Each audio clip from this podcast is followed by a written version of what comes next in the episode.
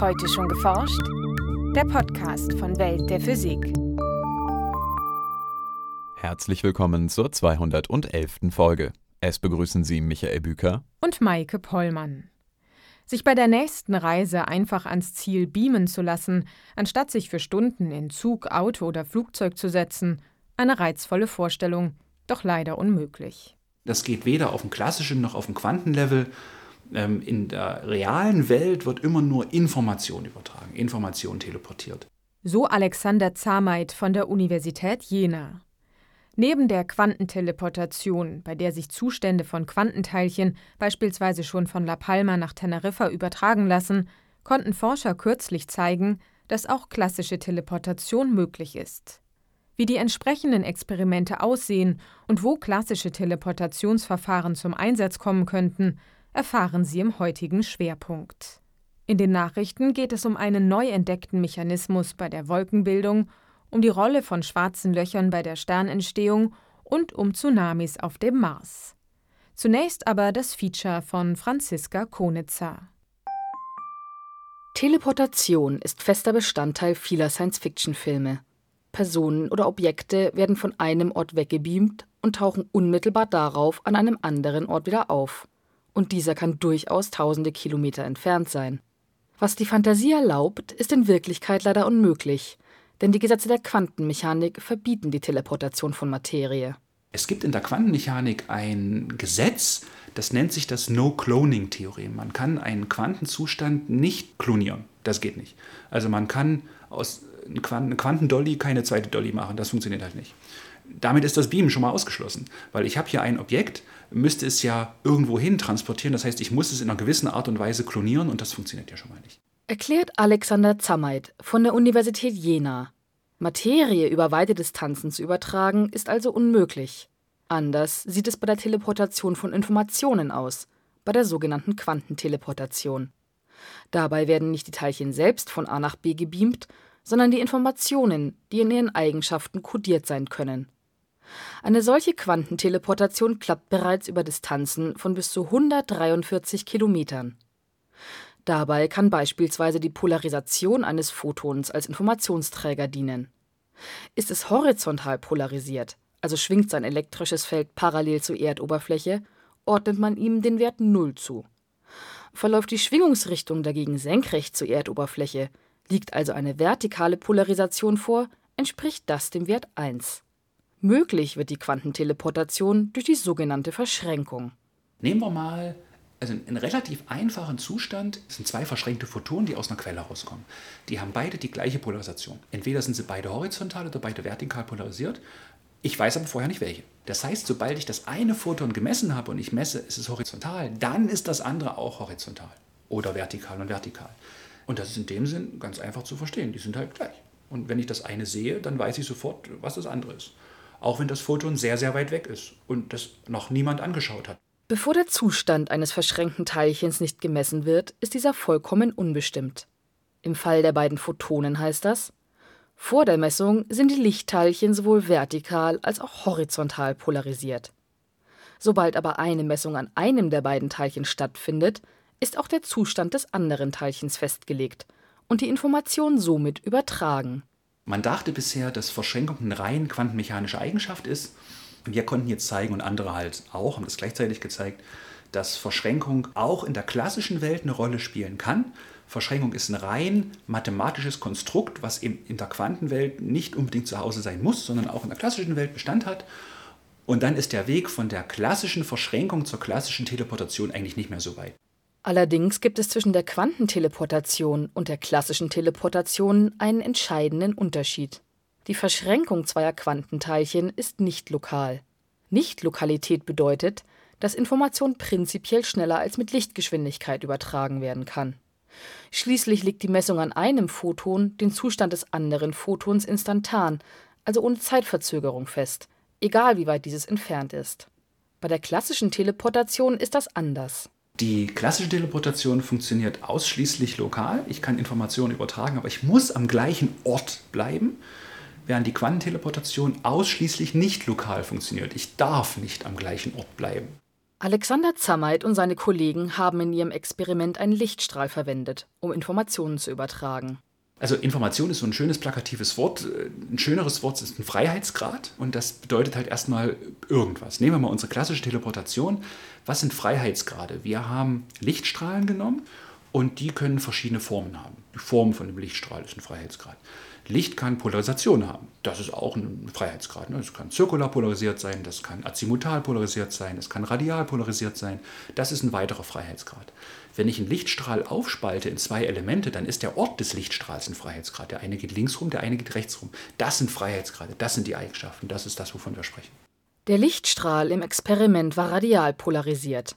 Die Schwingungsrichtung des Lichts zeigt dabei auf den Mittelpunkt des Strahls. Die Wissenschaftler konnten mathematisch zeigen, dass bei einem solchen Strahl die Polarisation und seine Form Forscher sprechen hier von Modenform verschränkt sind. Im Labor änderten sie mit Hilfe von Filtern gezielt die Polarisation des Lichtstrahls, woraufhin sich dieser drehte, also seine Form änderte. Mit Hilfe der Teleportation ließ sich also die Änderung in der Polarisation auf die Form des Lichtstrahls übertragen. Alexander Zammheit erklärt den großen Vorteil von Teleportationsverfahren. Teleportation per se hat keinen Verlust. Teleportation bedeutet, dass Information instantan, perfekt, ohne Verlust übertragen wird. Bei so gut wie jeder anderen Informationsübertragung, ob es nun räumlich ist oder halt lokal am gleichen Ort, gibt es irgendwelche Verluste, weil ich Informationen konvertieren muss. Bei der Teleportation ist das nicht so. Die ist absolut verlustfrei. Per Definition. Beispielsweise kann ich Informationen, die in der Polarisation eines Lichtstrahls kodiert ist, durch klassische Teleportation in die Modenform übertragen und das passiert eben verlustfrei. Ich sage das so oft, weil es wichtig ist, weil normalerweise hat man irgendein Gerät, was das konvertiert und da geht immer irgendwas flöten. Teleportation ist daher vor allem für Kommunikationsverfahren interessant. Sie eignet sich prinzipiell für Verfahren, bei denen Daten in unterschiedlichen Medien übertragen werden. Ein Beispiel ist das Internet. Datenpakete können hier etwa mit Hilfe von Lichtpulsen in Glasfasern übermittelt werden. Sie können aber auch via Satelliten über elektromagnetische Strahlung, also sich frei ausbreitendem Licht übertragen werden. Ich kann Informationen, die in frei propagierendem Licht kodiert ist, verlustfrei übertragen in Informationen, die man in ein Glasfaserkabel einspeisen kann. Nehmen wir nochmal das Beispiel des Internets. Ich habe einen Satelliten, der strahlt mir halt ja, mein Internet runter über halt Licht, über große Distanzen. Das fängt irgendwo an der Antenne auf und konvertiert diese Informationen jetzt in einen anderen Freiheitsgrad, den man perfekt durch Fasern transportieren kann, zum Beispiel Modenfelder. Während es beim satellitenbasierten Internet günstig ist, die zu übertragenen Informationen in der Wellenlänge des Lichts zu kodieren, eignen sich für Glasfasern vielmehr die Formen, die ein durchquerender Lichtstrahl annehmen kann. Dieser Übergang könnte ohne Verluste durch klassische Teleportationsverfahren ermöglicht werden. Somit wird die Teleportation vielleicht künftig nicht die Reisebranche revolutionieren, aber die Telekommunikation und ihre Informationsübertragung verbessern. Nachrichten